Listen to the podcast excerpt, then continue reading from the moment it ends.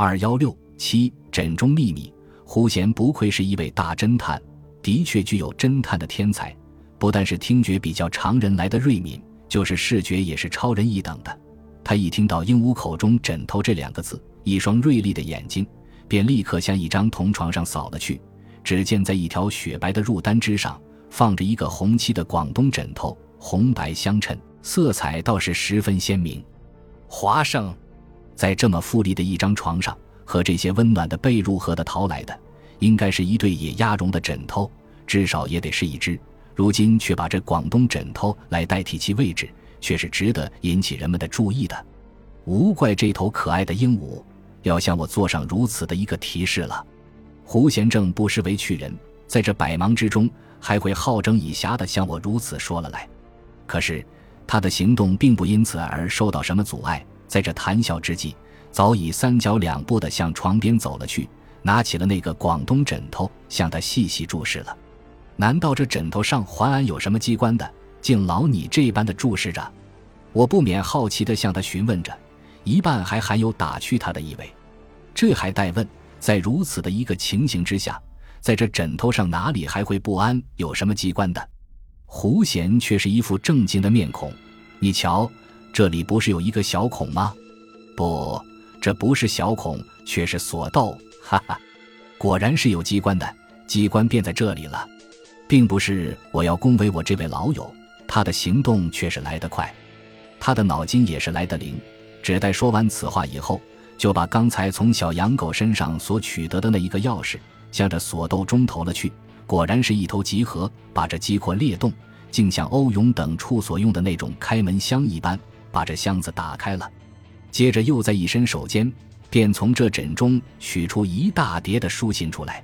这一来，不但是我觉得十分奇怪，便是静立一旁，相似在瞧看完把戏的那个沈老头也诧异到了极点了，连忙走了过来，把这些信略略一翻看，立时露着很难乎为情的样子，道：“呀，这都是一些情书。”随又转为愤懑之状：“嘿，可恶的妇人，想不到你还如此的下贱。”竟给我在暗暗中戴上了一项绿帽子，我一点都不知道呢。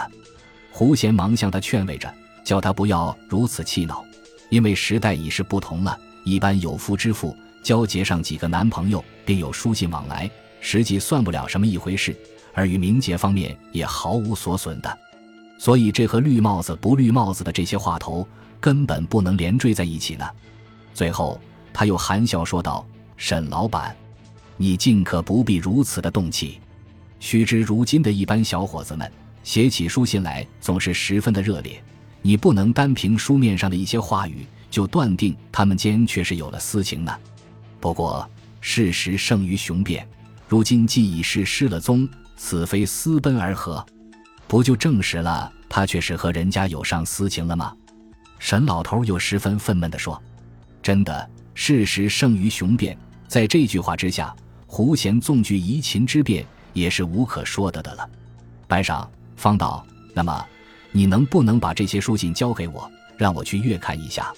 倘然真有私情的事，不难在此中找的一些线索，或者就可探得尊夫人的下落了。倘是有逼于案情的，你尽可把这些写了去。不过还得给我好好保存着。预料我和他将来的结果，总逃不了离婚的这一条路。有了这点凭据在手边，或者可少费一番口舌吧。沈老头又向胡贤嘱咐着。于是，关于这卧室中的检视也就至此告一结束。我们便也一起走出室来。谁知这头鹦鹉真是可爱，又在后面唱着道：“再会，再会，哈哈，你这小东西真太知礼了。刚才是恭迎如仪，如今又来个恭送如仪呢。”胡贤不觉回过头去，投以很温和的眼光。